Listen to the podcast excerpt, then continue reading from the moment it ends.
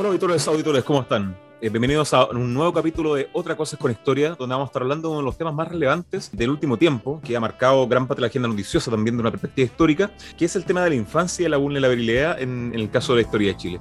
Y para eso tenemos uno de los invitados más, más lujosos que hemos tenido en este podcast acá. Nos estamos poniendo internacionales, nos vestimos de gala acá. Yo me, yo me peiné hoy día, no se nota, la gente no lo ve, pero yo me peiné hoy día, cosa que no pasa mucho, para, eh, para eh, recibir a este invitado que tenemos el día de hoy, que es eh, Roberto Cortés.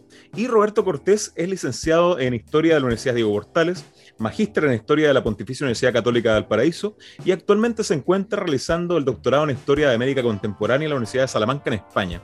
Y a lo largo de su trayectoria ha trabajado principalmente temáticas relativas a la historia social y política de la infancia en Chile y posiblemente eh, de América también de aquí en adelante. ¿Cómo está Roberto? Muy bien, encantado de estar acá con usted en esta grata conversación. Me hayan invitado a la conversa. Sí, no, uno, una, una, figura obligada para hablar de estos temas de aquí en adelante, parece, en el caso de Chile.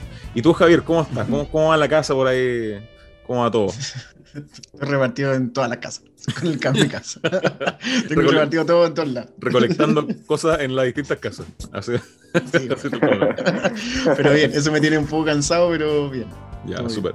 Muy bien, muy bien. Bueno, y como saben, eh, todos los capítulos inauguramos eh, este ritual que tenemos en Otra Cosa con Historia, comentando la noticia de, de la semana. Y como saben, Javier Tapia es el especialista de la noticia.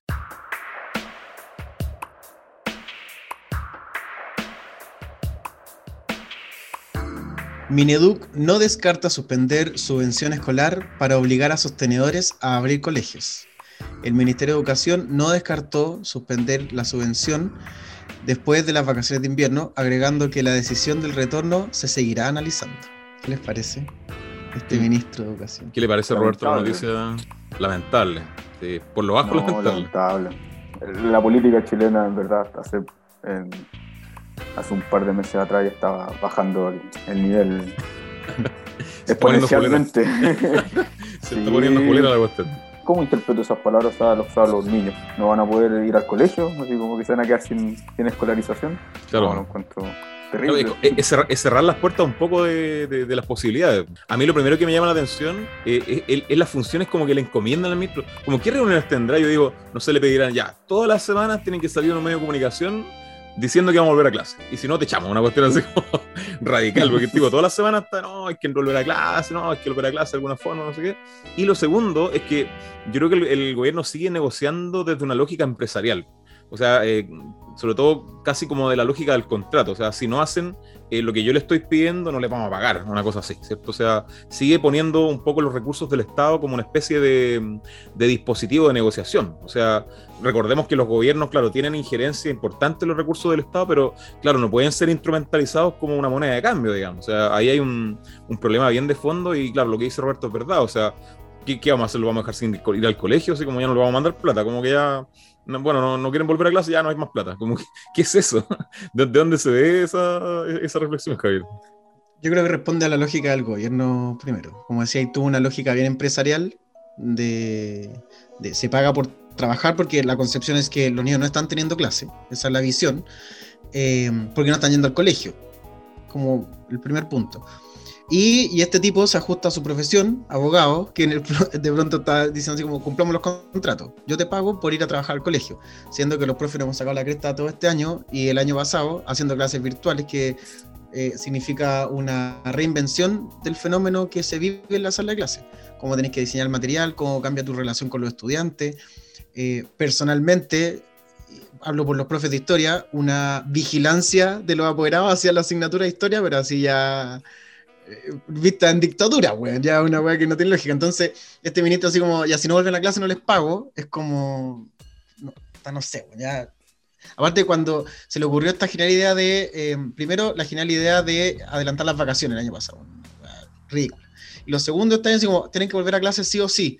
Y vuelven, aumentan los contagios y el tipo desapareció tres semanas. Así que nadie sabía dónde estaba, no aparecía en la tele, no iba a la moneda, así como descartándose de la, de la responsabilidad. Y eso, eso lo divertido. O sea, parece, Dale. Eso lo divertido porque, claro, como que yo pensara que le, le asignan esa función, así como nada más, como que tú tenés que ir al matinal, tenés que dar la en el, en el diario, en la tele, ya, volvamos a clase. Porque, claro, de, de hecho, lo mismo Gremio Profesor reclama que no hay tanto hay tanta preocupación, no hay acciones directas en ese caso, Roberto. Sí, bueno, un poco adelantando lo que vamos a abordar en, este programa y la conversación, es que finalmente como que el Estado se vuelve una caja pagadora, que es como muy de la lógica del Sename, porque un poco los problemas que ahora actualmente tiene Sename es porque el Estado se vuelve una caja pagadora y reparte dinero a discreción en algunos casos y al que le llega, le llega y al que no queda ahí en la precariedad. Entonces yo creo que también esta forma de amenaza que tiene como el gobierno, como ese chantaje, como que si no, te paso plata, si no llevas a los cabros, en fin, yo lo encuentro que igual evidencia las contradicciones de, que se han hecho muy patentes en la pandemia, o sea, las contradicciones que Chile llevaba acumulando desde años anteriores, ahora se ha radicalizado con el tema de la pandemia. Yo encuentro nefasto. Ahora que ver cómo, cómo siguen los políticos, cómo siguen comportándose los políticos. Está todo bien, está todo bien entretenido en ese sentido. O sea, las cosas están cambiando. ¿eh? Estamos en una etapa bien bien líquida, bien gaseosa en esos lados. Y claro, hay que ver qué está pasando. O sea, yo creo que uno de los temas fundamentales para este proceso constituyente que viene es la infancia y su vulneración. Y, ojalá que se pueda abordar también con la seriedad necesaria. Eh, y la idea, como saben, este, que este capítulo contribuye un poco a esa, a esa reflexión de aquí en adelante.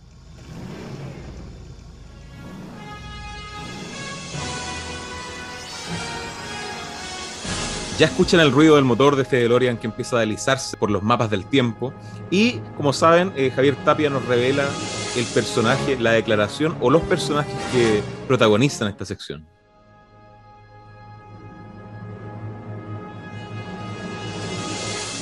Hot Dog versus completo. El particular debate entre Sichel y Briones que se tomó la red. Yo no, entiendo nada, güey. De pelea, Malo, malo, malo, malo, malo. Yo creo que refleja lo más, lo más crudo de la, de la telepolítica, del espectáculo, de la performance, o sea, todo se resume a un simbolismo, es completo, ¿qué es, qué es eso? ¿Qué es eso? Y son candidatos presidenciales. Yo hablo con eso, con, no sé, con el amigo en el carrete, uno, espera más del, como, como decía Roberto, ya hay mucha desilusión en esta cuestión, ya como que se está chacreando esta cuestión.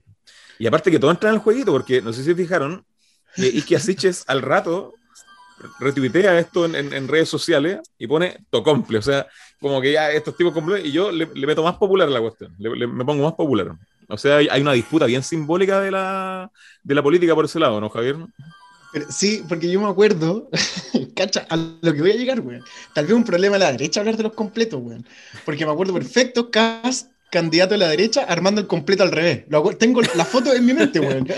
Poniendo, weón, armándolo completamente al revés. Entonces, tiene un problema con los temas. Acá deberían hacer los matinales que le gustan harto a estos tipos. Clases de eh, Una sección, no, no, no, una sección así como momentos de mierda. Así como, este momento de mierda esta semana, la discusión sobre los completos, weón. Después la otra, la chela, le dice chela, le dice cerveza, toda esa discusión, weón. Yo creo que por ahí tiene que, pues ya están hablando de una casa de pescado. Y, aparte que igual agarró eh, como ribetes súper públicos, o sea, trending topic en Twitter, matinales, todos los diarios, CNN, Cooperativa, todos cubriendo la, la noticia, ¿no, Roberto? Sí, yo le diría que que a mí me gusta el choripán, no sé. choripán, voy, voy con el choripán. Sí, o si, ¿cómo le, cómo le dice a, las cabritas? ¿Cabrita o popcorn? No sé. claro, se puede ampliar a todos, se puede ampliar a todos lados. Se puede ampliar a todos lados. No, no, y eso, y eso evidencia lo, lo, lo, divididos que nos encontramos como, como país. O sea, hay, uno, hay un país que le dice hot dog y otro le dice completo. ¿Dónde queda el, el papapleto? Pero le decimos el carrito. ¿Dónde queda el, carrito? nomás, completo? ¿Dónde queda la diversidad? ¿Dónde queda la diversidad? Claro, claro. se están metiendo por sí a mucha gente. Sí, sí, claro. A los vegetarianos. ¿Dónde están los vegetarianos? Claro. ellos no votan por, ellos no votan por Sichel, no, no van a votar por él. Ah, sí, verdad. Y, y bueno, como saben, en esta sección la idea es poder enviarlo en este DeLorean eh, mágico y temporal a, a, a estas personas. Y Javier, partamos ahí abriendo los fuegos. Van de pesque el plutonio y hágalo jugar. Mira, yo les voy, los voy a mandar ahí para que queden realmente con la pera. Les tiré de la pera de miedo. 3 de septiembre de 1924. Ruido de sables. Discutamos cosas en serio, weón. Discutamos cosas en serio. Medidas de presión. Aquí, eso fue eh, los oficiales jóvenes. Esta vez va a ser el mismo pueblo. Ya déjense joder, weón. Nada más, ahí, ahí los mando. Con eso te dejo loco. Roberto, ¿a qué, parte de la historia los mandaría eh, para que aprendan un poquito esta gente a poder elevar un poco la, discusión? no sé, yo, no sé, yo los mandaría, no, no sé si la historia de Chile, pero los, los mandaría, no sé. También se puede. Así como, así como un conflicto, es como el conflicto de, de 30, 31 minutos, ese de conserve y, y salsaje. ahí estarían bien, ahí estarían bien. Que debatan. ¿eh? Que, debaten el programa con True Triviño, sería bueno, mira.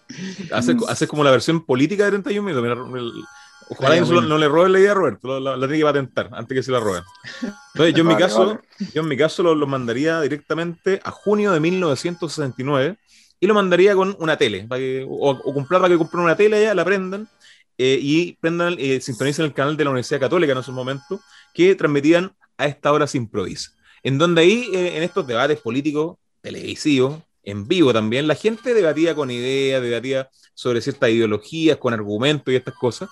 Y claro, sería bueno que eh, empiecen a aprender ese juego, porque para ser candidato presidencial no solamente basta con simbolismo culturales y gastronómicos, como el caso de los completos, sino que también son necesarios los programas, son necesarios los enfoques, son necesarios las visiones económicas, sociales, y eso es lo que está faltando hace rato en la política en Chile, sobre todo con esta telepolítica que se está llegando a instalar ya con, con maleta y petaca eh, hace rato ya, desde la figura Pamela Giles eh, hasta Iván Moreira con todos estos espectáculos en el Parlamento. Oye, perdón, pero es que, es que no solamente ellos, en el fondo es como, sabemos también que estamos como mandando este concepto como de la clase política. No sé, pienso en el panorama de la semana también, y estos tipos de, de renovación nacional que quieren prohibir por ley el uso del, lenguaje inclusivo.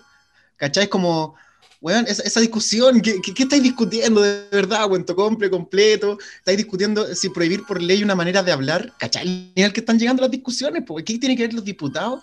Discutiendo esas cosas, y no, no, es su tema, güey. Es como que, no sé, un diputado diga, ya, vamos a ver si en las clases van a hacer tickets de salida o tickets de entrada a los profesores, porque, weón, son pues en los carretes bailamos reggaetón o cumbia, como que ya vamos a hablar claro, una ley, pero, weón, bailemos, bailamos, puro reggaetón en los, en los carretes, no, sí, ¿qué es weón? ¿Qué es discusiones, eso? No, no al lugar, no al lugar.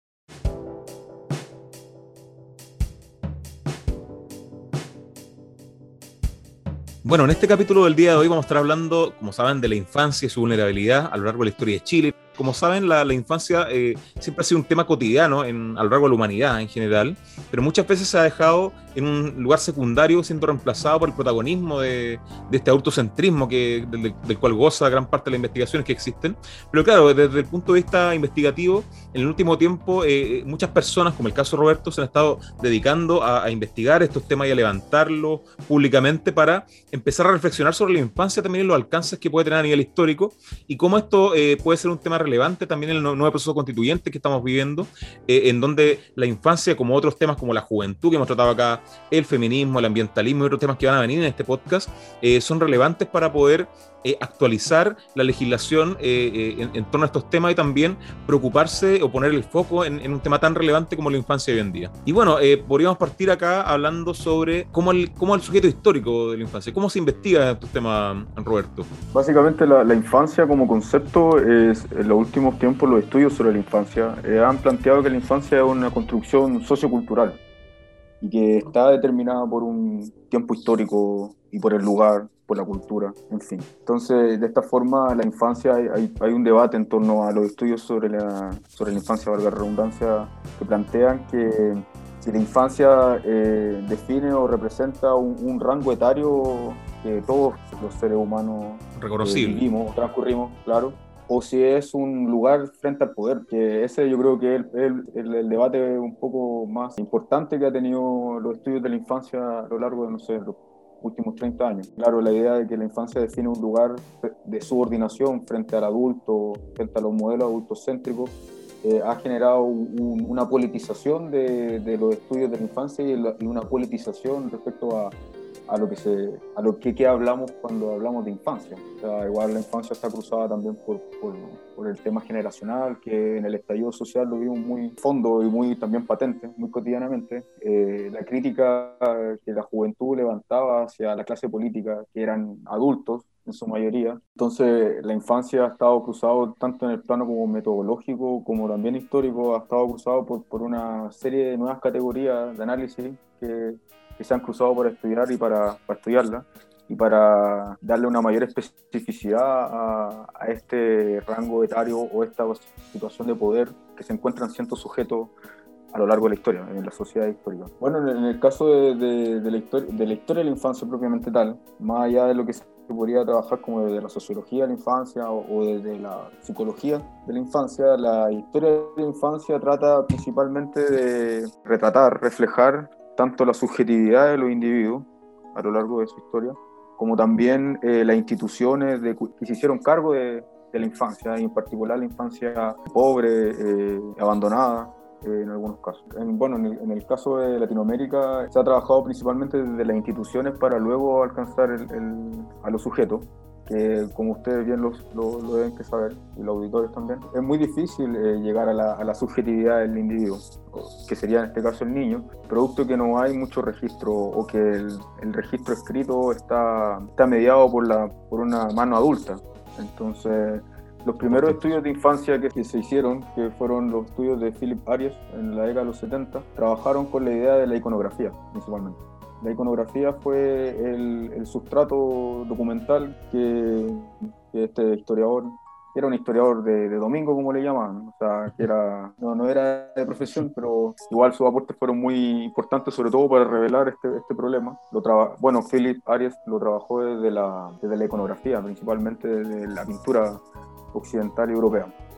Y luego de eso comenzaron a ver desde principalmente de los estudios de anales, sobre todo la escuela eh, francesa y anglosajona, después con la escuela marxista, comenzaron a, a evidenciar la historia social eh, de, sus países y comenzaron a, a, de a poco a, identificar a estos sujetos que están invisibilizados y, que en cierto modo en términos políticos lo siguen siendo actualmente, eh, como serían los niños. Sí, bueno, es súper interesante porque para que entiendan un poco los auditores y las auditoras que nos, que nos escuchan, claro, cuando uno investiga historia sobre ciertas cosas, claro, lo hace con testimonios, con fuentes. Desde ahí puede empezar a dibujar eh, siempre subjetivamente un poco el pasado o acercarse a, la verdad en el pasado, pero claro, los niños en general no, no, dejan muchas fuentes que revisar, o sea, quizá hoy día mucho más con la conexión que tienen a las redes sociales otro tipo de cosas, pero claro, eh, eh, estudiar la, historia de la colonia en, los niños otro tipo de, de, proceso, como bien dice Roberto, siempre va a estar mediado por una relación secundaria, o sea, cómo se registra, cómo los padres o el sistema va registrando a los niños sobre ciertas prácticas que tienen, sobre ciertos comportamientos. Y eso es, bien interesante de tener claro antes de, repensar estas cosas, Javier. Sí, em, lo, estaba pensando relacionado lo que tú estabas hablando, de lo que tomaba Roberto, que en el fondo consideramos que no tiene testimonio el niño, o la niñez en sí, porque en el fondo no lo hemos considerado como sujetos de derecho hasta hace muy poquito. Entonces, ¿dónde están los testimonios de los niños? No sé, un diario de vida de una niña o un adolescente, ¿cachai? Hay muchos testimonios, más que la visión que puede hacer, no sé, como los estudios adultos, del testimonio que puede dejar el niño. Eh, no sé, archivos de entrevistas en las escuelas, por ejemplo todos los profesores tenemos que entrevistar al alumno. Entonces ahí también hay testimonio del niño, qué es lo que dijo el niño, la niña, el adolescente. No sé, puede haber una entrevista de que peleó con el pololo y qué cosas llevaron a ese conflicto y podía encontrar muchas otras cosas dentro de, como esas relaciones que se pueden dar también con eh, dentro de la infancia y cómo ellos mismos lo pueden ir registrando. Bueno, y en el caso de la historia de Chile, Roberto, eh, ¿cómo se ha percibido la, infancia y la vulnerabilidad que conlleva la infancia? Eh, a lo largo de la historia de Chile. ¿Qué, pasa, por ejemplo, en la colonia? ¿Qué pasa en el siglo XIX? ¿Qué, se puede revisar en esos, temas? La historia colonial de Chile respecto a, la infancia, en cierto modo, está, es eh, comulga o en cierto modo eh, es como que tienen procesos transnacionales con el resto de los territorios americanos de la época, producto de también su, condición de, dependencia respecto a un imperio, entonces las instituciones de la infancia que, existían en el periodo eh, o la sociabilidad de la infancia en ese periodo estaba no, no tiene tan mayores diferencias diametralmente respecto a países como Chile, Perú, Argentina. Simplemente igual el, el, tema de, de, qué punto, eh, o sea, en qué, desde qué época eh, comenzaron eh, estos territorios coloniales a, realizar eh, instituciones o a construir instituciones de caridad y que posteriormente serían de filantropía. En, este caso, el, primer edicto que se tiene de la monarquía española respecto a, a la infancia es de 1551, que dispone que los virreyes y los gobernadores tenían que hacerse cargo, eran tutores legales de los niños huérfanos y abandonados Y esto igual es súper eh, interesante pensando en que eh, la sociabilidad en, eh, de las sociedades latinoamericanas en la época colonial no se ajustaba a los moldes tradicionales de la monarquía española, el cristianismo militante de la época, quería imprimirle a las sociedades. Entonces había muchos niños eh, guachos, como lo ha planteado Salazar, muchos niños que salía fuera de la, que estaba fuera de la familia. Había la, poligamia, ha sido un, caso también muy, muy particular en muchas sociedades. Entonces esto, esto definió que, que la, más bien la realidad de los niños abandonados eh, y de la mortalidad infantil como una práctica de contra eh, natalidad antes que existiera el aborto fueran comunes no, no son. Hay mucha gente cuando he hablado de estos temas que, que en cierto modo muestran una idea de horror frente a, a, la, realidad de los niños de la época colonial. Y, más bien yo creo que hay que matizar esa, esa idea. Igual hay, hay, hay, historiadores como Lloyd de Maus que plantean la idea del horror. Mientras más avanzamos en la modernidad y en, en eh, hasta, hasta nuestro momento presente, mientras más atrás eh, avanzamos nos damos cuenta que, que, la infancia está cada día más eh, vulnerada, eh, que las prácticas de violencia eran cotidianas respecto a la infancia y que actualmente como que eso sería estaría los derechos del niño, o sea, habría otro otro trato respecto a la infancia que en cierto modo igual es muy polémico actualmente, nosotros mencionamos lo podemos evidenciar, claro, como que existiría un cierto progreso en la idea, en el, en el desarrollo de las sociedades, pero en el caso de la infancia colonial eh, y sobre todo la infancia más pobre, la infancia pública, que es la que finalmente eh, se hizo, se generó registro en, las autoridades de la época, en las identidades protoestatales que existían eh, en la colonia, es la infancia principalmente abandonada. Y para ello existían en Chile, por lo menos en, 1752, eh, se creó el primer casa de depósitos de, Santiago y que fue a través de, una obra caritativa y que luego después eh, quedó a cargo de, la Real Audiencia finalmente, de Santiago. Entonces, eh, y que bueno, es, esa institución, si bien marca como un cierto hito del comienzo de, la preocupación por la infancia eh, abandonada, vulnerable. Igual también tuvo en su funcionamiento, es difícil estudiarla, ya que en su funcionamiento fue bastante errático y al momento cerró, eh, no se tienen registro, pero finalmente esa, esa obra también se les eh, sumaron las actividades congregacionales o caritativas, obviamente tales que cuando llegaron las monjas canadienses en el, en el 1853, comenzaron a abrir una serie de hospicios, de hospitales hay que igual tener en claro en, este periodo que la, idea del hospital en este periodo no, es como la idea moderna del hospital que tenemos que solo tenemos o sea que solo se atienden enfermos en fin pues, en el hospital eh, caía la gente pobre también y se hacía y se generaba una limona en fin entonces en, el, en el, plano como de la continuidad si podemos hacer como una línea grosera de, continuidad histórica. Eh, podríamos decir que la colonia, eh, hasta no sé, el principio de la independencia, los orígenes de la República de Chile, eh, hubo, no hubo mayores cambios en su institucionalidad. Partió malía la cuestión. Claro. Pero cuando Chile se, bueno, después de, de, las, de la guerra civil de 1820, o sea, del término de la guerra civil y el, cuando se asentó un poco el, el sistema autoritario, conservador, en el 1833 se formaron las famosas eh, eh, sociedades de beneficencia, que estaban, que estaban relacionadas con las sociedades de beneficencia europeas y que en este caso estuvieron a cargo del Ministerio del Interior. Y comienzan, ahí empiezan a, comienza a institucionalizarse una práctica que era espontánea en, ese periodo, antes periodo. Y bueno, los filántropos o, las personas caritativas principalmente eran personas ilustradas mucha gente que fueron los ilustrados de la época hacían caridad, era como una práctica común.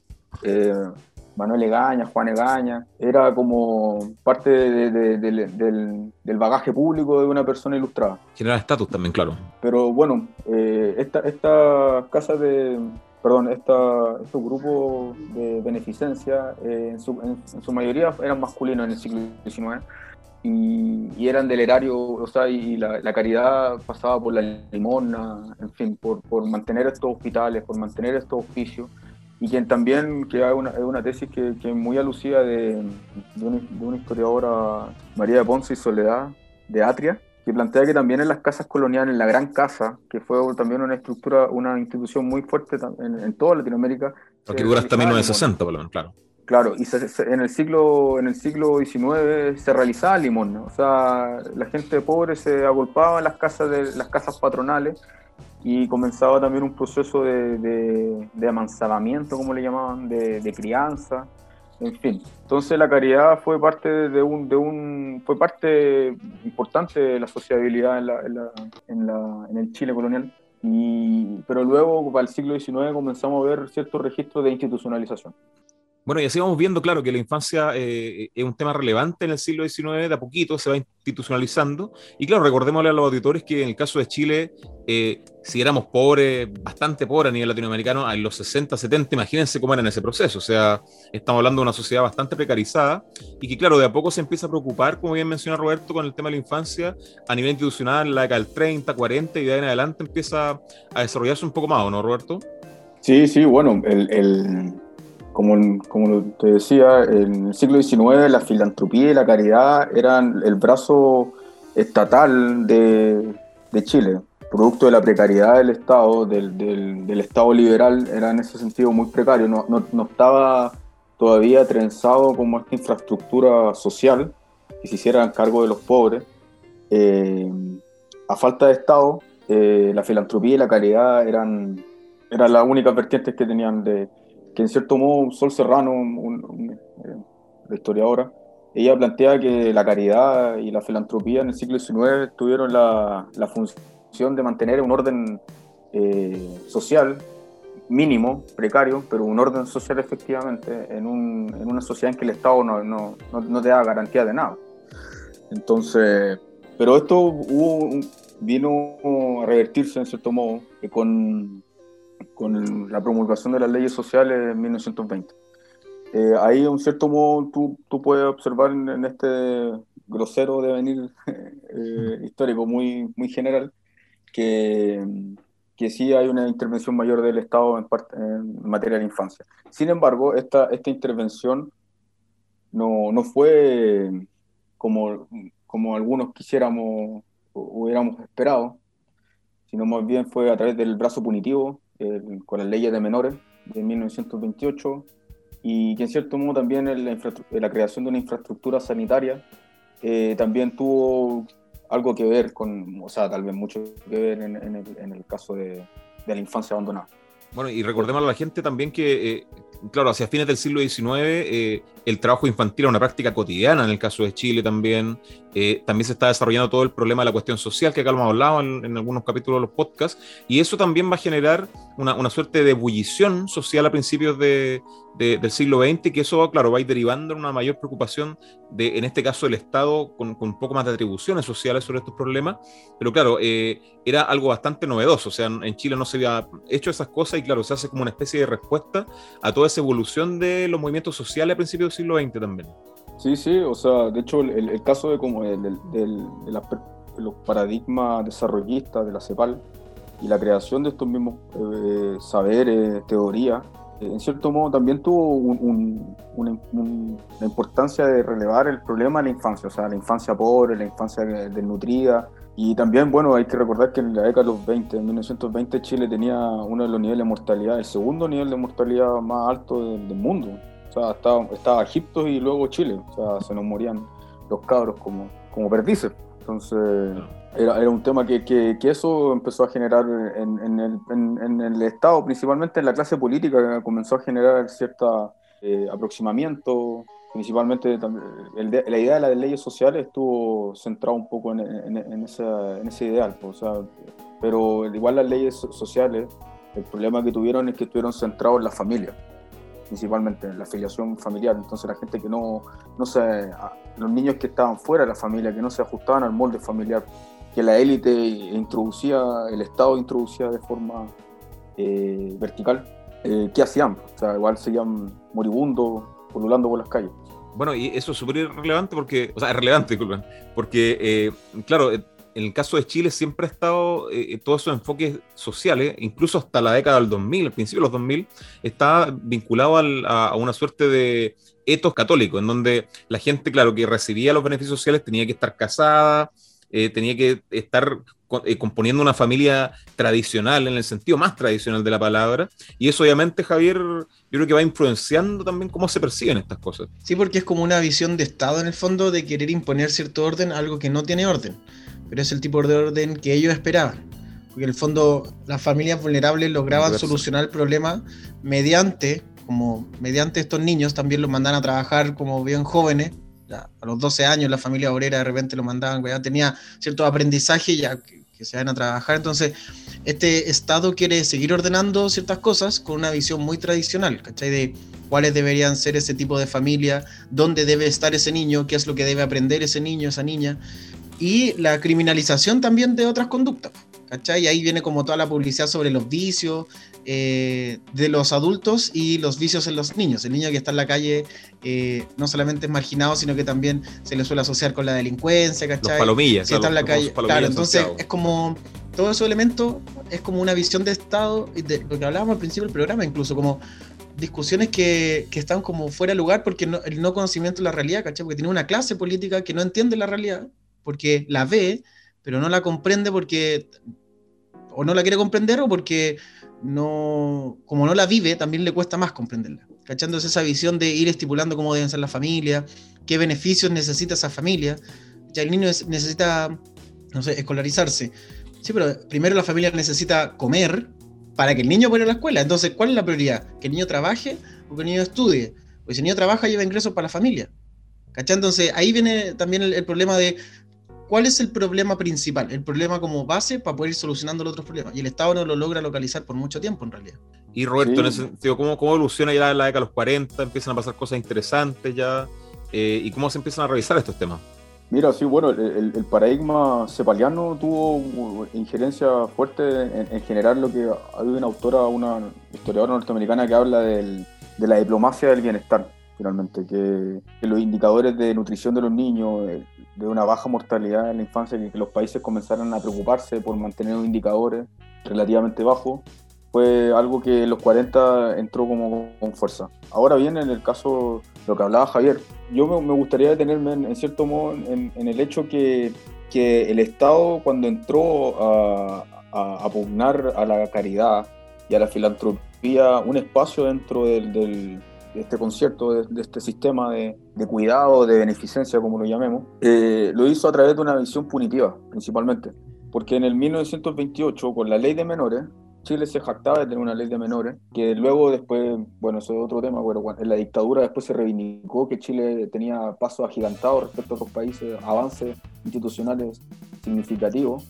Eh, yo sí, de Pinochet cuando, cuando inauguró Sename, para el Día, para el Día Internacional del Niño en 1979, lanzó todo este discurso, todo este rollo respecto a, que Chile tenía instituciones aventajadas respecto a, la protección de la infancia, y, pero más bien en, un análisis retrospectivo uno podría definir que, que, el Estado entró a través de la, de la punición, finalmente, porque lo que hizo la ley de, o sea, la ley de menores en 1928 fue generar el, el, el, orfanato, o sea, eh, eh, institucionalizar estatalmente el orfanato a través de el Politécnico Alcibiades Vicencio, que se creó, que, estaba en San Bernardo. Y bueno, y también entraron con fuerza toda esta idea positivista, eh, criminológica, sobre el niño en situación irregular. La doctrina del niño en situación irregular fue así un impacto que uno puede rastrearlo en, el movimiento de los salvadores de niños en Estados Unidos, en el Saving Child Movement, que comenzaron a generar los primeros tribunales de menores.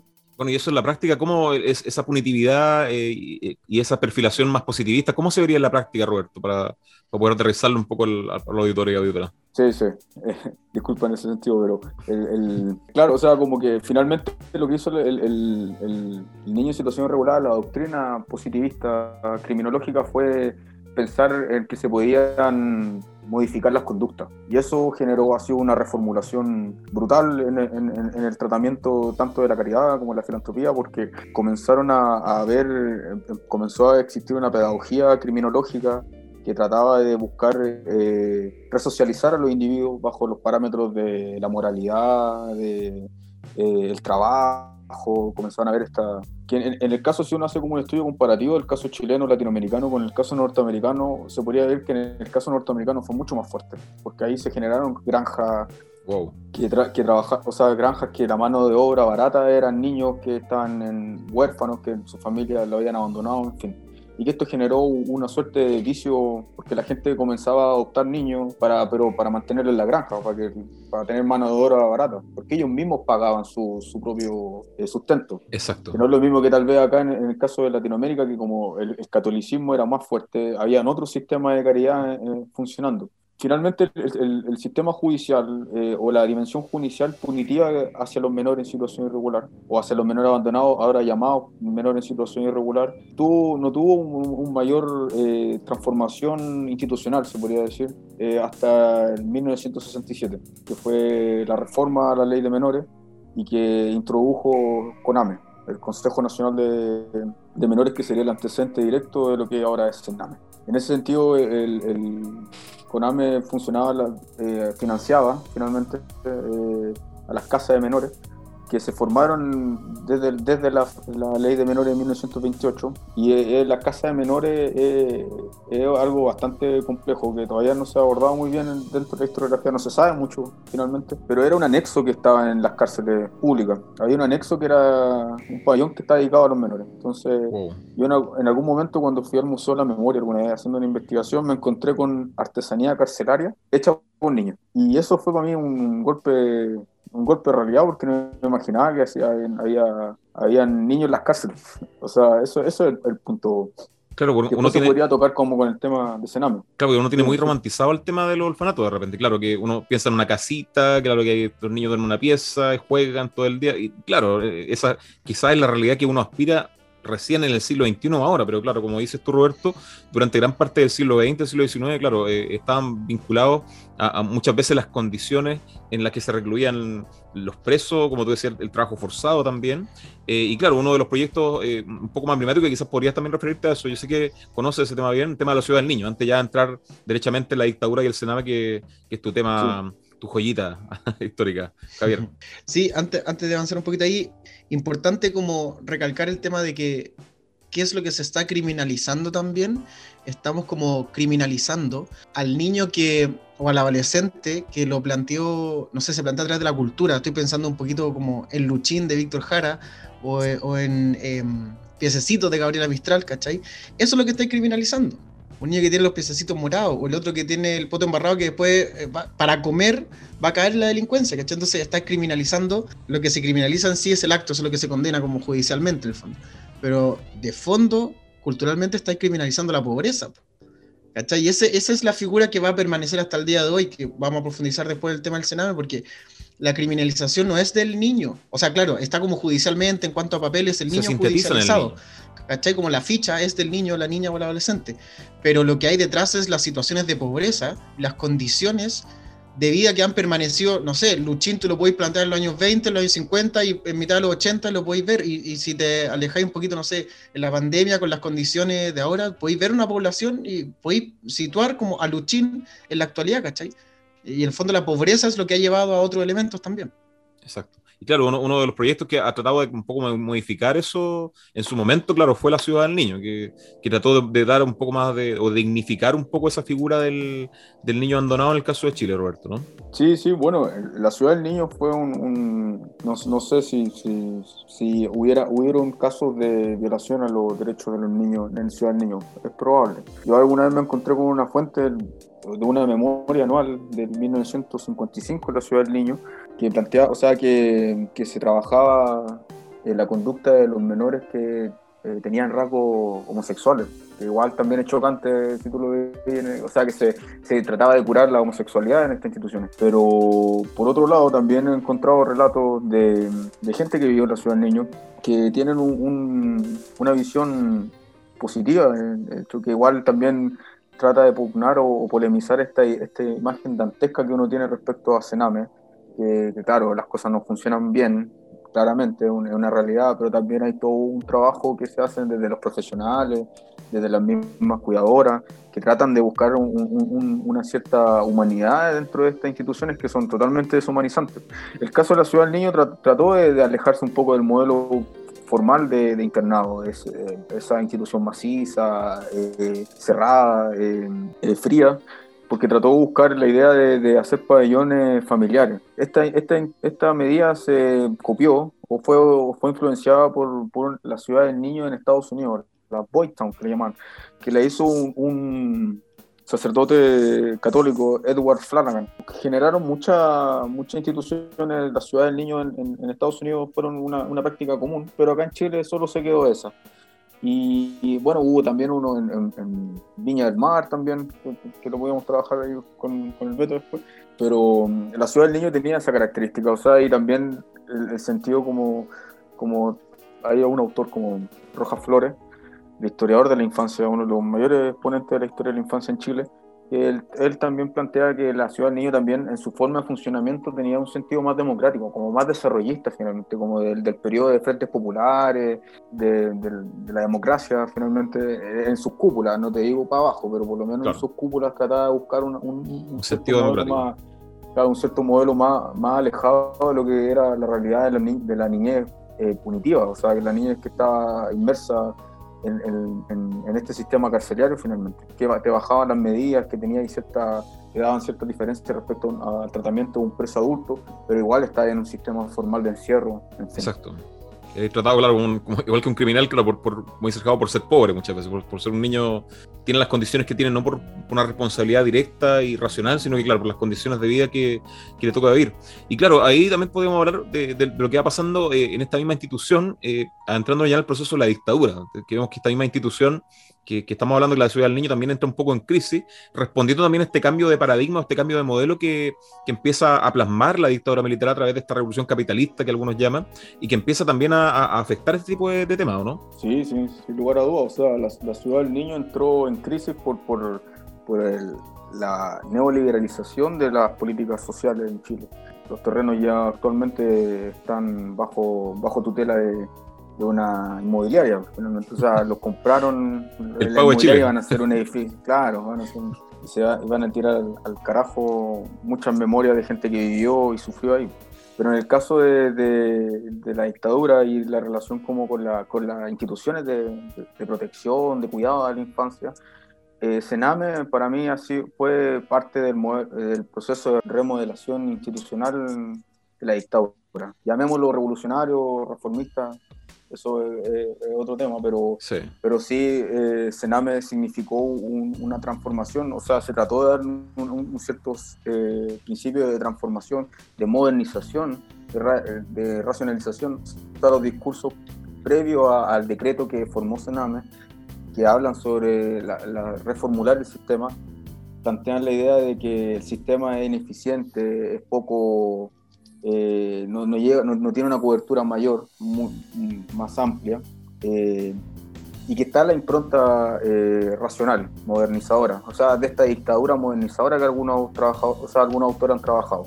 La idea de, que, de, modernizar, de, volver gerenciar la, administración pública, y eso en, Sename yo creo que es uno de los puntos nodales de, su formación y su estructura.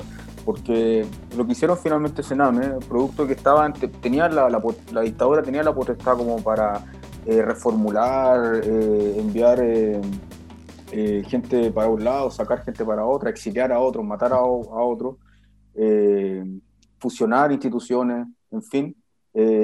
Sename fue eso, fue una fusión entre Coname, que era este, esta institución que funcionaba más bien como un consejo, con FUNICH, eh, Fundación Niño Chileno. Eh, fusionaron estas instituciones, hicieron una gran institución, que es el Sename, y transformaron su orgánica, su orgánica jurídica.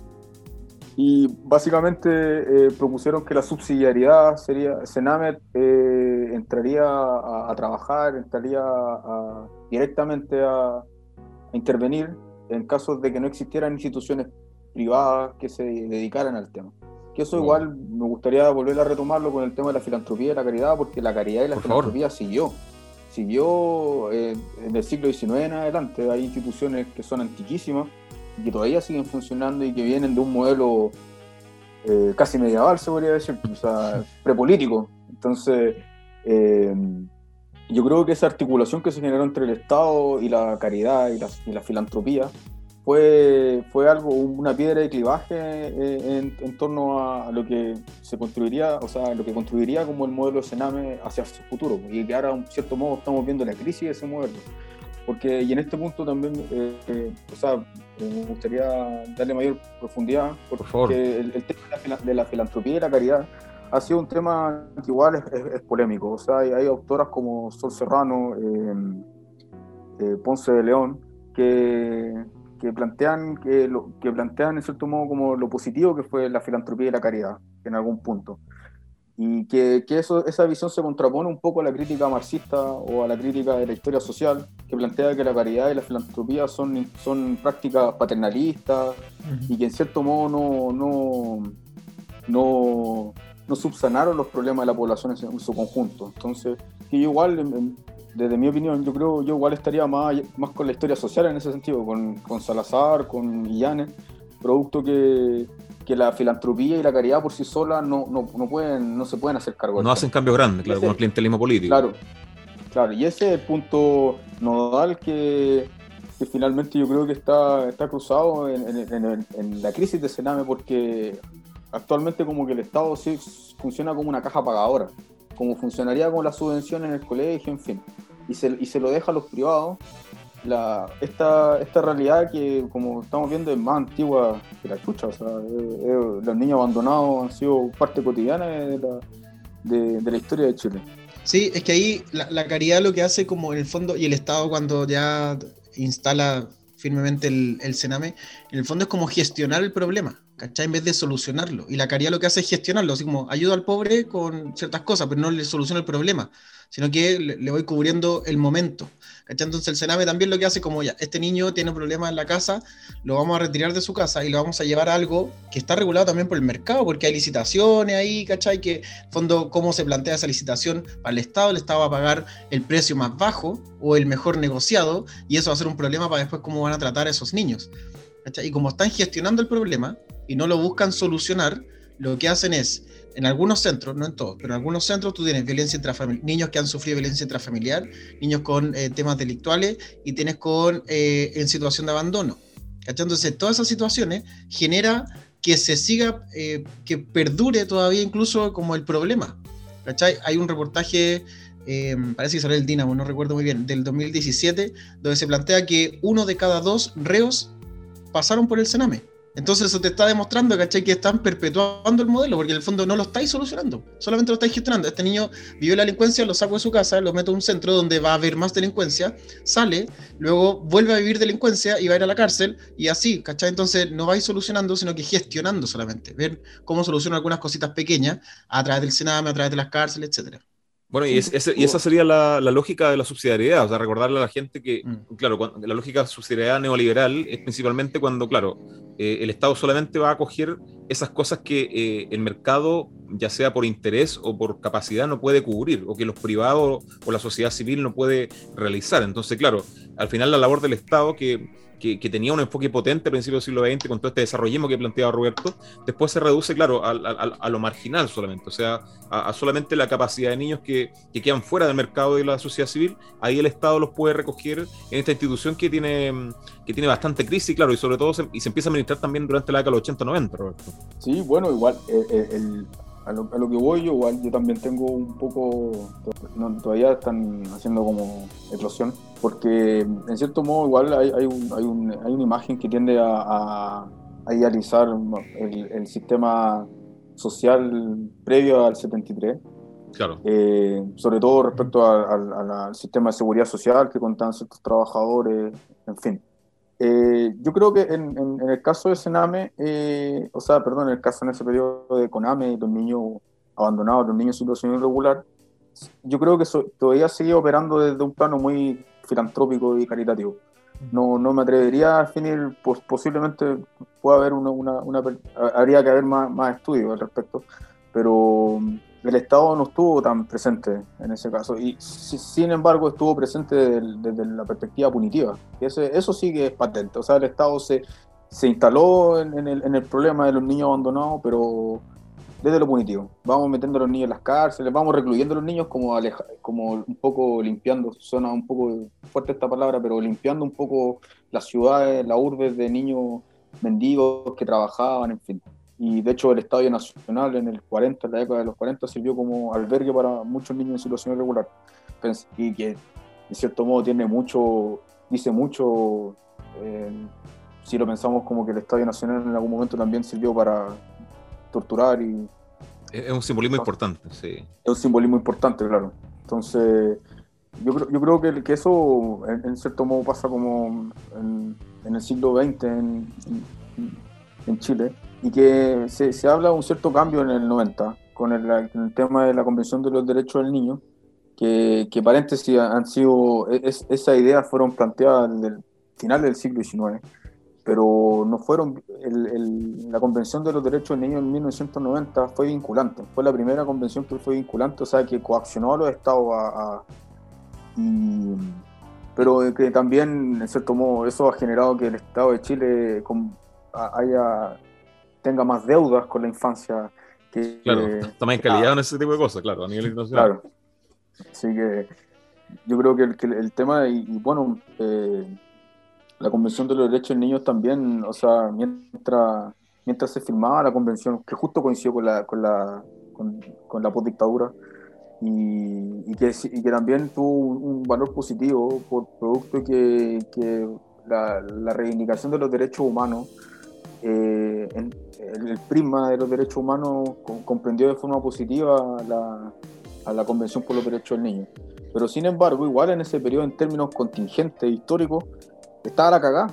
Estaba la cagada porque había motines en, los centros de Sename.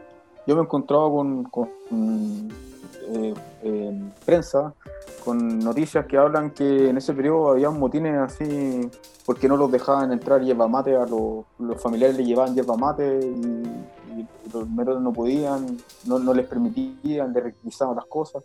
O sea, tú veis como que ahí hay, dos hay dos procesos como que están totalmente diferenciados. Por un lado, la élite política en Chile se estaba vanagloriando de volver a la, a la, a la, democracia, en fin, pero abajo, en, lo, subterráneo, lo, lo, que no se ve, como son las instituciones de, de Sename, estaba quedando la cagada. Estaba quedando la cagada. Y yo creo que eso, eso sí ha, sido una, una, una, corriente, o sea, ha sido una tendencia que, que ha, ha, estado, ha permeado los últimos 30 años. O sea, hay una, hay una suerte de olvido, eh, de olvido y y reivindicación finalmente cuando no sé pues estalla algún algún acto se muere algún cabro hay una hay un incendio ahí nacen estas esta voces eh, de reforma en fin pero después se, se, se vuelven a sumergir se pierden en, en, en, en, otros problemas y continúa el mismo continúa reproduciéndose esta misma cadena de, de, vulneración como decía Javier eh, que las instituciones mismas funcionan como, como agentes vulneratorios. Entonces, yo creo que es un, es un tema, una crisis estructural y que, que, en cierto modo yo creo que, que se ajusta, desde mi perspectiva, creo que, que, está relacionada más bien como con el desarrollo del Estado en Chile.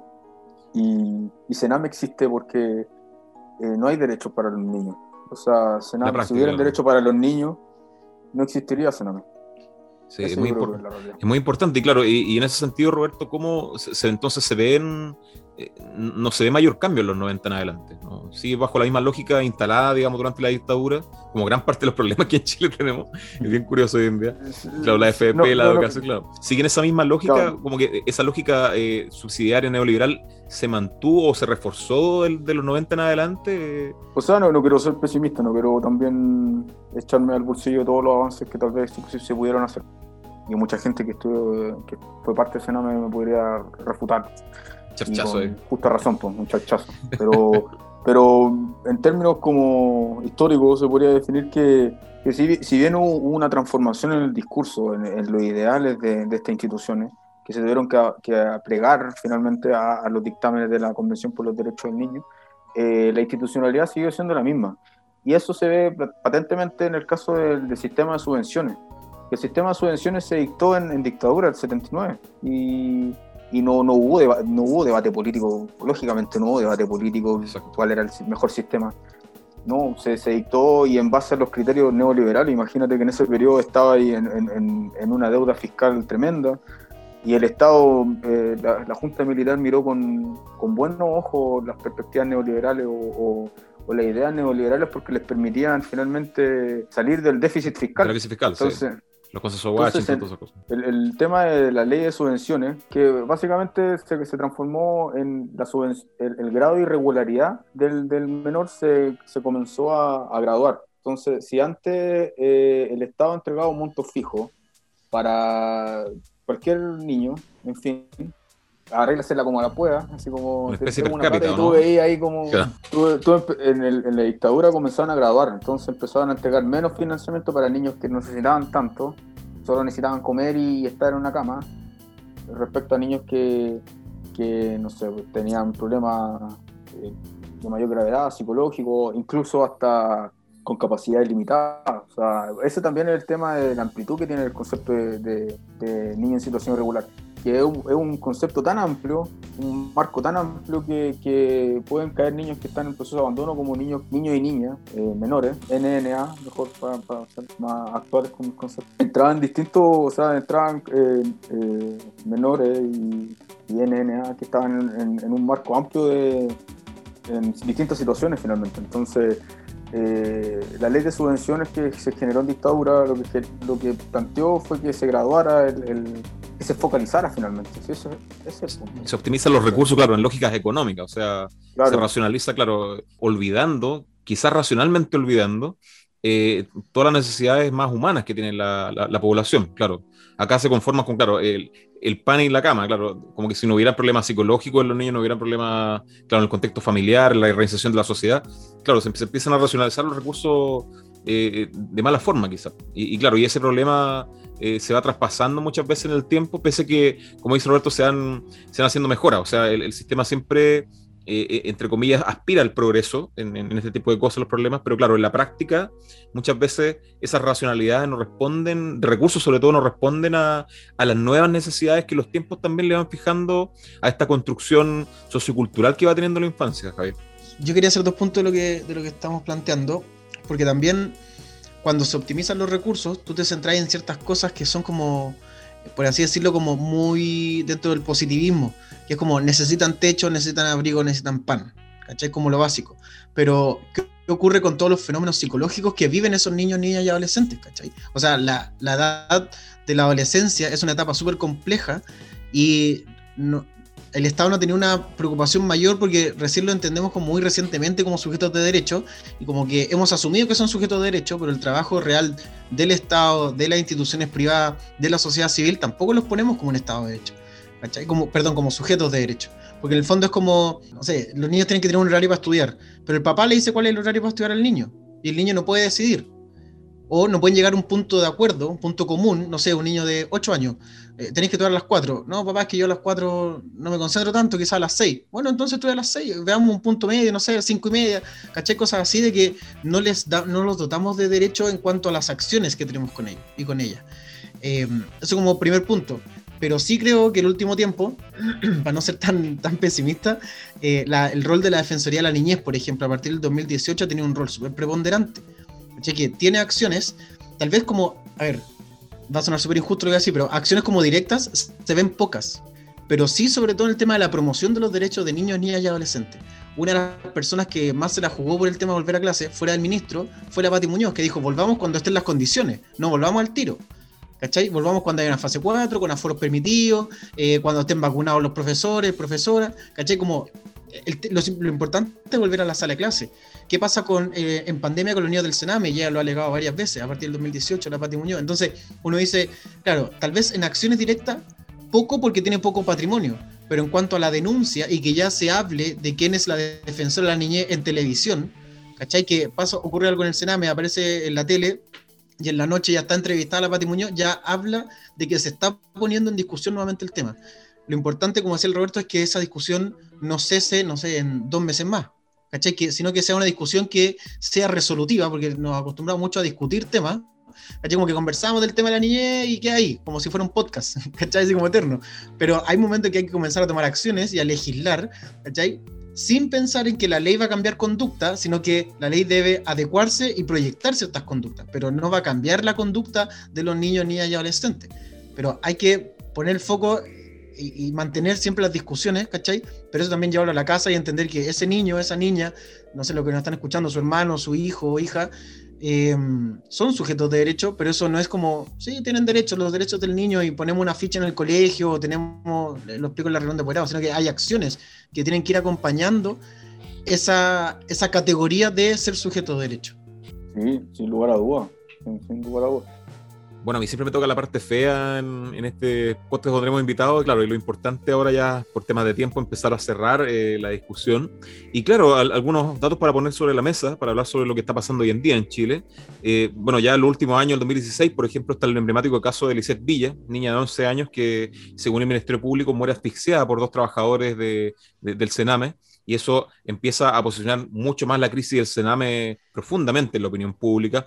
También aparece un informe del 2017 de la, de la PDI que establece que el 100% de los centros de, del Sename contata algún tipo de abuso o violación a los derechos del niño durante, ese año.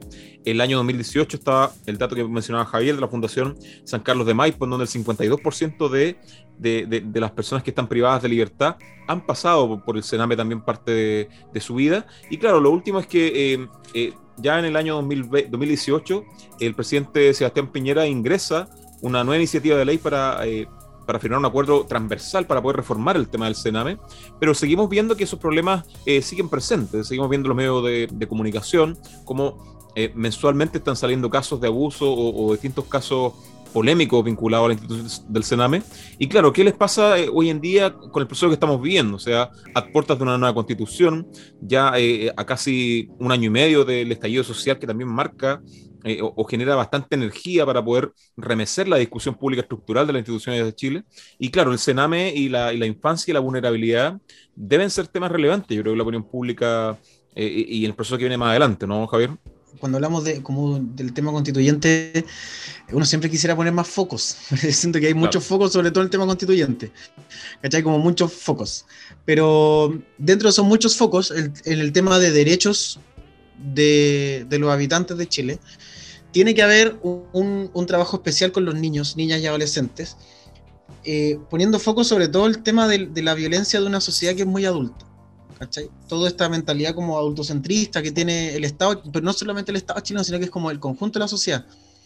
Porque en el fondo no, no queremos ver o seguir viendo esta imagen, no sé, de un tipo de la PDI apuntándole a la hija de, de Camilo Catrillanca, ¿cachai? En una, cuando entran a, la comunidad mapuche. O, el mismo tema de Lisette, o que nos pasa en la escuela que de repente tenemos que llamar a un, a un centro que acompaña a ciertos estudiantes y nos dicen, sí, mira, lo que pasa es que el asistente social eh, va dos veces nomás al colegio. Claro, y va como una vez en abril y después va en diciembre y va a retirar las notas de los cabros, ¿cachai? Pero si tienen conflicto en la escuela, eh, las situaciones que viven a diario, no tenía que informar porque no tenía apoderado a quien informarle esas cosas. Eh, y las fundaciones atienden a tantos niños, niñas y adolescentes que se vuelve complejo este trabajo. Por eso hay que ponerlos como foco. Pienso también como el foco en los niños, niñas y adolescentes migrantes. ¿Qué pasa con esos derechos? Pienso en el caso de eh, cuando estuvo esta crisis migratoria en Colchane, que pasaban los niños y los papás esperaban al otro lado y esperaban dos semanas y los niños quedaban solo en Colchane y que no salió en televisión, que apareció, me parece, en Ciber. Eh, no sale en televisión, pero cuando Donald Trump lo hace, eh, como que todos lo condenamos. Pero acá también pasó. Eh, pasó también la migración desde mm, eh, de Venezuela a Colombia. Siguió pasando con los migrantes en Guatemala. ¿Qué pasa con esos niños migrantes? Niñas y adolescentes. Entonces, tiene que haber un foco en cuanto a sus derechos, porque siempre estamos hablando de, cuando hablamos de los niños, eh, hablamos como de educación. ¿Qué pasa con la educación? ¿Qué pasa con los jardines infantiles? pero ahora la, la, reformulación tiene que estar, como decían ustedes delante también, en una nueva visión de un nuevo Estado porque todas las instituciones de, la dictadura ya están cayendo, entre ellas Sename. Y hay que, ni siquiera es como reformularla, porque si tú reformulas algo, va a continuar siendo algo de la esencia. Por eso hay que refundar todas las instituciones. Y en esa refundación, en esa refundación tiene que estar como foco los niños, niñas y adolescentes. Y lo distingo de la niñez, porque el concepto niñez es tan amplio y es tan abstracto que tú, la, la niñez es como decir eh, la preocupación por la humanidad. ¿Cachai? tan abstractos, tan abiertos, que no podéis decir ya, nos vamos a preocupar de la niñez. Tienes que preocuparte de niños, niñas y adolescentes. ¿Qué pasa con su tema de identidad de género? ¿Qué pasa con, dentro de eso, con su educación? ¿Qué pasa con las precariedades, con la vulnerabilidad? Debe ser un foco y debe ser tomado por especialistas, por sociedad civil y por supuesto que tiene que ser visto por niños, niñas y adolescentes. O sea, no, no veo, no veo una asamblea constituyente cuando se estén viendo los derechos del niño sin llamar a niños, niñas y adolescentes. Tiene que estar ahí. ¿Cachai? Los chiquillos tienen que estar en esas discusiones. Porque si los vamos a seguir viendo desde el adulto ya, ¿cuáles son las prioridades de los niños? Según la encuesta, los padres y apoderados de la escuela. No, eso no sirve. Tiene que ser preguntarle y escuchar a los niños, niñas y adolescentes. Tiene que haber un momento y los cabros hablan súper bien, escriben súper bien y publican súper bien. Estoy hablando de niños de cuatro años que te pueden decir qué es lo que quiere y necesita, cómo ve su país, cómo quiere un país, hasta un niño de cuarto medio que puede tener el mismo pensamiento crítico, tal vez un poco más desarrollado con más fuentes que un niño de 8 años, de 6 años. Entonces, los niños, niñas y adolescentes deben estar en alguna de las sesiones del Parlamento regular, pero también de la Asamblea Constituyente. Sí, importante. Roberto, ¿qué te pasa hoy en día con, con, la crisis del Sename, con lo que está pasando, el contexto también? Sí, bueno, eh, hay, hay una, o sea, Sename yo creo que, que tiene muchas deficiencias a nivel estructural, finalmente. O sea, hay un trabajo de Teresa Matus que hace poco salió eh, publicado, eh, que trabaja como con, eh, un, modelo de evaluación de las instituciones y, arrojó cosas bastante graves y bastante serias. O sea, el que yo me recuerdo ahora, el que se me viene a colación, fue el, el, que existen alrededor de 27 funcionarios de Sename por niño.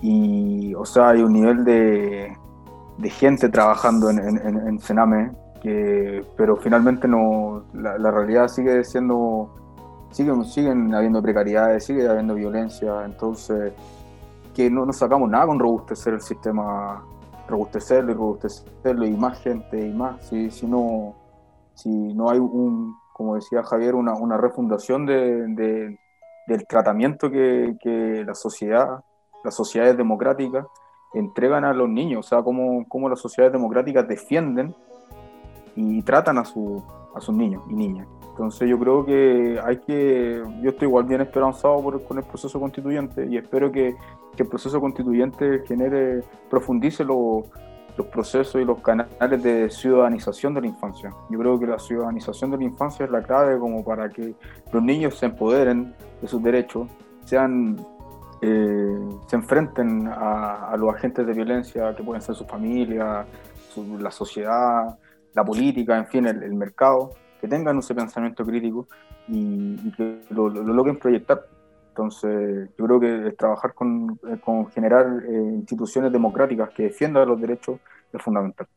Bueno, en mi caso, el, una de las cosas que tienen que cambiar principalmente es la lógica. O sea, yo creo que con el 18 de octubre en adelante hemos visto como que toda esa lógica neoliberal, eh, dentro de eso está la subsidiariedad, está muriendo. Eh, está muriendo desde lo estructural, de las instituciones que remarcaron eh, ese desarrollo en Chile, como el caso de la AFP, como el caso de, del desarrollismo a, nivel estatal también. Y claro, yo creo que en el Sename tiene que pasar lo mismo. O sea, tiene que cambiar esas lógicas de, estructuración de la, la institución de de ayuda de infancia, porque al final, claro, si seguimos tuneando este auto, como dice Roberto, seguimos poniéndole cosas, claro, le cambiamos el manubrio, le cambiamos el asiento, le el sticker. No, acá hay que cambiar el auto, ¿cierto? E-, esa es la forma, cambiar el auto, quizás pasar de un mecánico a un automático, hay, que hacer una remodelación completa. Entonces, eh, eh, cambiar esas lógicas, eh, yo creo que también tengo, al igual que Roberto, esperanza en que, sobre todo con la configuración que hoy día tiene la convención, se pueden proyectar ese tipo de, de, cambios. Y claro, yo creo que ustedes dan un punto súper importante que, que, que el tema de la ciudadanización de la, de la infancia y también de la inclusión en la toma de decisiones, porque claro, si seguimos en la lógica eh, em, eh, eh, adultocentrista de, tomar todas las decisiones exclusivamente por los padres o por, o, por los adultos, estamos equivocados. O sea, quizás podemos, podamos encontrar la fórmula correcta para hacerlos participar, porque claro, ¿a quién niños vamos a llevar a conversar ahí? Claro, vamos a llevar un niño de, lo, de vamos a llevar un niño de, de Santiago, vamos a llevar un niño de, no sé, eh, o, una niña o, todas esas cosas. Entonces hay que empezar a revisar también esas cosas. Yo creo que parte de la discusión actual que, está, que estamos teniendo en Chile pasa por actualizar los procesos de democracia. O sea, ahí obviamente el espacio digital va a contribuir bastante a eso y va a hacer evolucionar la democracia. Yo, la esperanza que tengo hacia la reticularidad, o sea, a funcionar un poco más en red en, ese sentido. Y, claro, eh, también puede ser una oportunidad para tomar ese tipo de lenguaje, ese tipo de herramientas digitales para incorporar a los niños a estas discusiones y también eh, posicionarlas en, el espacio más cotidiano, o sea, conversar de estos temas eh, con los amigos, en la familia, en los sobremesas también, e incorporar a los niños. O sea, yo me acuerdo que lo que ha cambiado esa lógica sí, sí la veo, la veo bastante. Y claro, cuando, cuando los niños cuando nuestros padres eran niños, los niños no podían opinar, ¿no, no podían intrometerse en las conversaciones de los padres, no podían eh, opinar sobre algunos temas específicos como la política y la economía. En cambio, los niños ya hoy en día están empoderados de esos roles más comunicativos, más, reflexivos, pero claro, falta institucionalizarlo, o sea, falta dar el paso siguiente. O sea, ya están presentes en lo cotidiano, pero falta dar ese paso institucional que se podría eventualmente desarrollar eh, en este proceso que, estamos viendo. Así que yo creo que los tres lo vemos con esperanza y, ojalá se pueda ir concretando esto de la mejor forma posible, porque claro, eh, este típico discurso de los niños primero, lamentablemente no ha sido así, no, no, se ha visto materializado en cambios relevantes y eso se ve en las cifras que, como claro, cita Roberto Javier, están a la orden del día y, y pasa lo mismo a nivel de los medios de comunicación. Eh, bueno, eh, agradecerte, Roberto, que hayas participado de, este capítulo. Eh, la verdad, yo sé que eres un hombre ocupado. De hecho, acá hicimos maravilla acá para calzar los horarios, que Santiago, Punta Arena, que, España. Bien complicado toda la cosa, pero, pero siempre es importante poder referirse a, estos temas. son temas que, van a estar marcando, creemos nosotros, también el, contexto que estamos viviendo. Y bueno, antes de despedirnos, Roberto, si nos quisieras contar en, en qué está hoy en día. Sí, bueno, encantado de que me hayan recibido en esta conversa, lo haría encantado dos o tres veces más. Si me invitan como, como, sí, como estamos, armando una, comunidad. De hecho, bueno, ya tenemos a una historiadora feminista. Quizás tú podrías llegar después a analizar específicamente ciertos temas de la infancia. Si, si quisieras, sería muy, muy interesante para nosotros y para los auditores y auditoras también. Así que si podemos hacer compromiso, me quieren. Feliz. Y bueno, yo estoy acá en Salamanca tratando de, de básicamente escribir la historia nacional, que, que es, una, es muy complejo como un sistema eh, tan a la vez tan presente pero muy ausente. O sea, Sename también tiene esas dos, dos características, que está presente en algunos planos, en el plano institucional, se habla en la esfera pública, pero en el plano real a veces no está, el Estado no está presente y he estado tratando también de, de, enmarcarlo dentro de una realidad también más latinoamericana, tratando de ver casos, buscar casos eh, históricos en paralelo que nos puedan permitir eh, dar, encontrar ciertas lecciones eh, para el caso de, una posible mejoría o, una refundación, como decía Javier, de, un sistema de la institucionalidad y el gobierno de la infancia, que básicamente eso. Así que, no, y encantado y los felicito por la, por la instancia, es una instancia muy provechosa. Para mí yo lo pasé muy bien, así que espero que ustedes también y lo de la gente que lo va a escuchar. Sí, bueno, y agradecerle a todos los auditores y auditores que han llegado hasta aquí. Eh, recuerden que tenemos, claro, ya estamos con dos segmentos, un segmento corto que sería Historias de, que todas las semanas sale un capítulo. El día de repente varía porque con Javier estamos medio ocupados, de repente ustedes saben.